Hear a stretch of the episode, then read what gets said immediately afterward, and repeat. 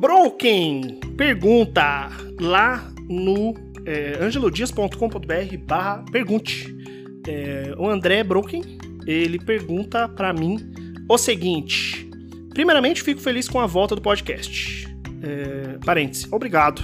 Eu fico feliz também, quero ver as pessoas compartilhando, falando com as pessoas sobre o podcast, escutando bastante, porque foi uma decisão aí difícil voltar, porém estou de volta e vamos ver o que, que vai dar essa próxima temporada agora. É, gostaria de saber da sua opinião sobre livro. Oh, desculpa, fecha parênteses, continuando agora com a pergunta do André. Gostaria de saber sua opinião sobre livros e conteúdos de autoajuda, canais de meditações e afins. Muito na moda esses coaches barra gurus. É, André, eu acho que você está falando de coisas, várias coisas aqui, então eu queria começar dando minha opinião sobre é, a diferença de algumas coisas aqui. Então vamos lá. Primeiro, meditação tem nada a ver com autoajuda é, na minha visão, tá? E, e, assim, eu não tô falando isso de um jeito confrontador para você dizer, seu burro, não.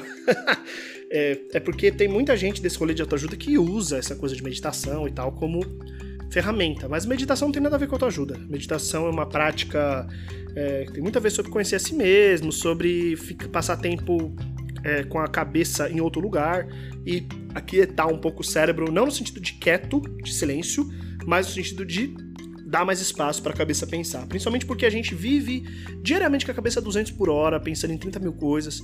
Então a meditação é uma técnica interessante para você conseguir falar, beleza, cabeça, você quer pensar? Então pensa aí. Você tem aí uma hora para você pensar no que você quiser durante essa hora. Eu vou ficar aqui parado, respirando fundo, e você vai pensar à vontade, foda-se. Corre, corre louca. É, e muitas revelações, muitas coisas são feitas nesse momento simplesmente porque você deu tempo para sua cabeça. A gente normalmente não tem tempo para nada, né? Isso quer dizer que eu medito? Não. Eu, eu já tentei várias vezes meditar, não consigo.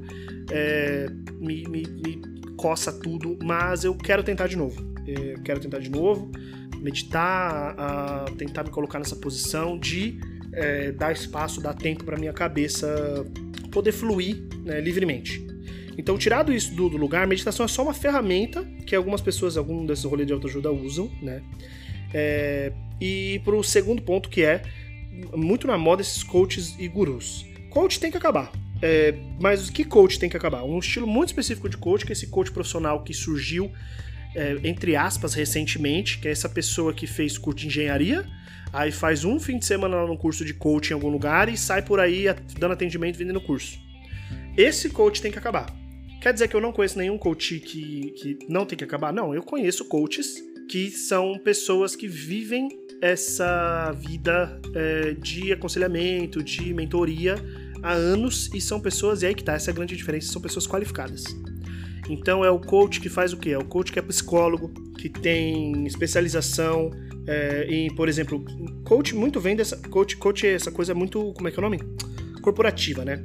Então é a galera que tem a ver com psicologia corporativa, que, que tem a ver com essa, essa é, é, conversa, com esses, esses, essa motivação para líderes, gestores e a galera que tem que cuidar de outras pessoas.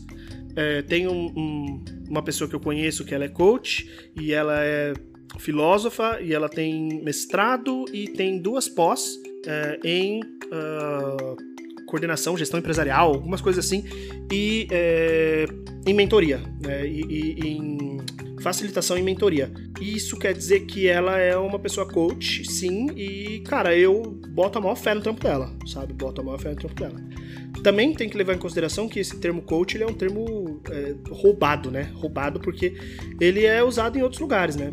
É, por exemplo, eu conheço gente que é, sei lá, agile coach que é uma pessoa especializada em aplicar e ensinar e mentorar e facilitar metodologias ágeis em corporações. E o nome da profissão é Agile Coach. E isso quer dizer que o cara vai falar para você. Como é que é aquele cara? Grito, o grito da masculinidade. Caralho. É, não, não quer dizer. Quer dizer que a pessoa vai fazer coaching de metodologias ágeis. Lembrar disso também. Dito isso, hum, Cara, eu tenho muitas questões sobre isso, porque minha amiga Liara e eu, a gente tem uma discussão constante sobre isso, porque ela não acredita que o ser humano consegue ser melhorado. Ela não acredita em melhoramentos, técnicas de melhoramentos. Eu acredito pra caralho em técnicas de melhoramentos. Eu acredito muito que dá para você ler livros, estudar e começar a praticar coisas que melhorem você, que mudem sua personalidade, mudem o seu estilo de vida e façam você ser uma pessoa melhor em geral. É, por exemplo, mudança de hábito, não o filme, né, obviamente, mudança de hábito, mudança de método de, de hábitos alimentícios, mudanças de hábitos de horário de dormir, horário de acordar. Cara, ah, eu sou uma pessoa diurna.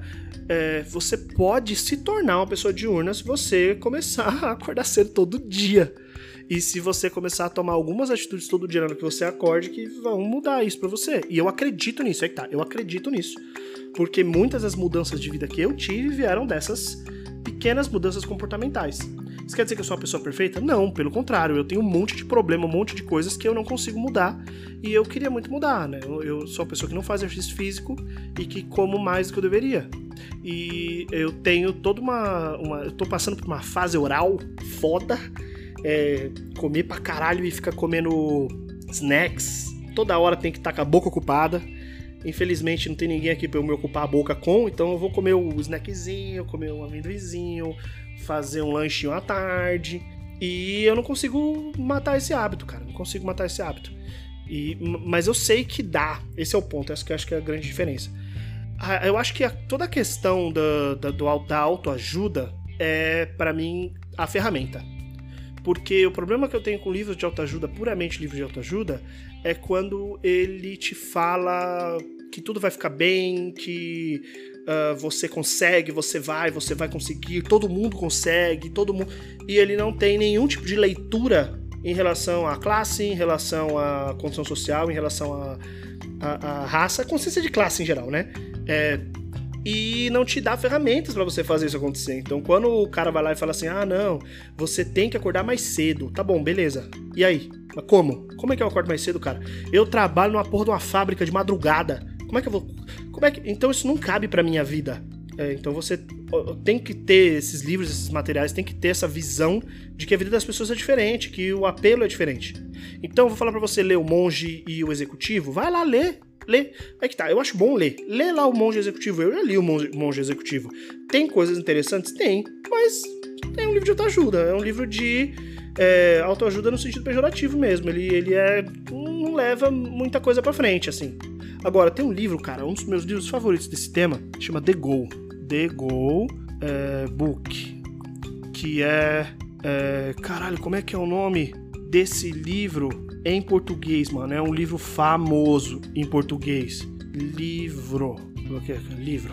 É. A Meta? Não, esse livro, esse aqui é em, é, é em português de Portugal, com certeza. A Meta. Não. Pô, que merda, é esse mesmo nome? Que nome merda, né?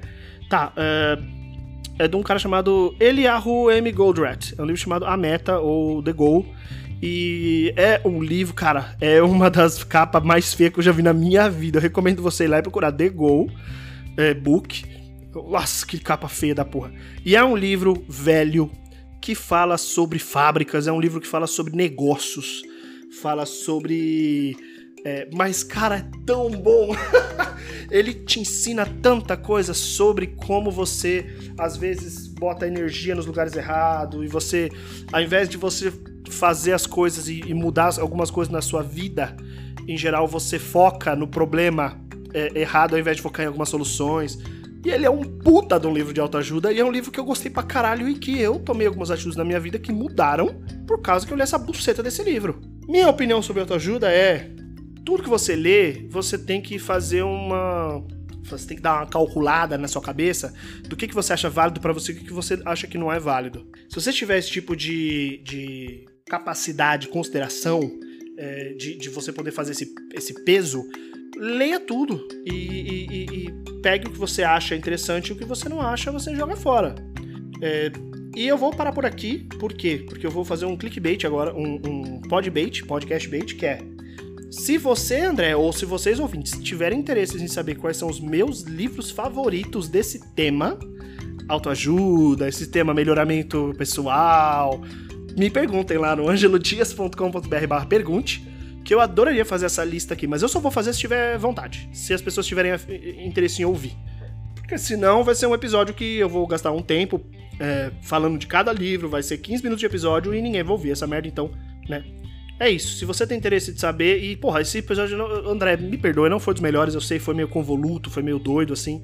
é meio, meio bagunçado, mas pra te dar uma resposta curta e simples para essa pergunta para você é a minha opinião sobre livros e conteúdos de autoajuda é que funciona para algumas pessoas e não funciona para outras pessoas. O mais importante para mim é se eles oferecem ferramentas práticas para você conseguir praticar o que eles pregam. E é, acho que é isso. Deixa eu ver. Mais temos alguma coisa? Não, acho que é isso. E toma cuidado com trends, né? É, com, com o que tá rolando no, no, momento, assim. Ah, tem uma coisa importante também para acabar que é ciência, né? Ciência é importante. Então, se o livro de autoajuda te fala, é, por exemplo, o clube das 5 da manhã, o pessoal fala assim: ah, todo mundo, todo milionário acorda antes das 5 da manhã. Primeiro, você não vai ser milionário, não é assim que funciona, o capitalismo é uma merda. É, não é assim que funciona, você não vai virar milionário. Segundo, todo milionário acorda é, antes das 5, 5 da manhã. É claro, porque eles não têm que cuidar, lavar, passar, cozinhar. Não tem. Então, fácil, fácil pra caralho dormir cedo, acordar cedo assim, né? Terceiro, cadê a ciência? Cadê a correlação direta? Ficar tomando bulletproof coffee? Porra, vai tomar no cu. É, eu quero saber se tem alguma pesquisa que eu possa ir atrás, se tem algum paper. Tem, o, tem o, por exemplo, o livro O Poder do Hábito. O livro O Poder do Hábito é um puta livro, legal pra caralho. Já tô dando spoiler do episódio que eu vou falar dos meus livros favoritos. E ele tem um monte de paper, ele tem um monte de ciência atrás dele que você pode pesquisar e pode ir atrás, que prova muito do que ele fala. Então, isso também é importante. Se você tá afim de saber se o seu livro de autoajuda é uma firula da porra ou não, vê nas fontes dele, vê, vê se ele tem fontes, na verdade, e vê as fontes dele, se as fontes dele são confiáveis, se tem peer review, se é em revistas confiáveis, em publicações confiáveis, para você poder ter uma opinião melhor sobre isso. É isso, acho que ficou grande pra caralho, esse episódio já tá ótimo já, né? Beijos e tchau!